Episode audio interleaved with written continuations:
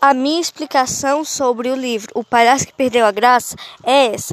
Era um palhaço muito engraçado que um dia perdeu a graça e depois ele encontrou de novo a sua graça e descobriu que jamais poderia perder a graça porque a graça estava no coração do palhaço. Engraçado.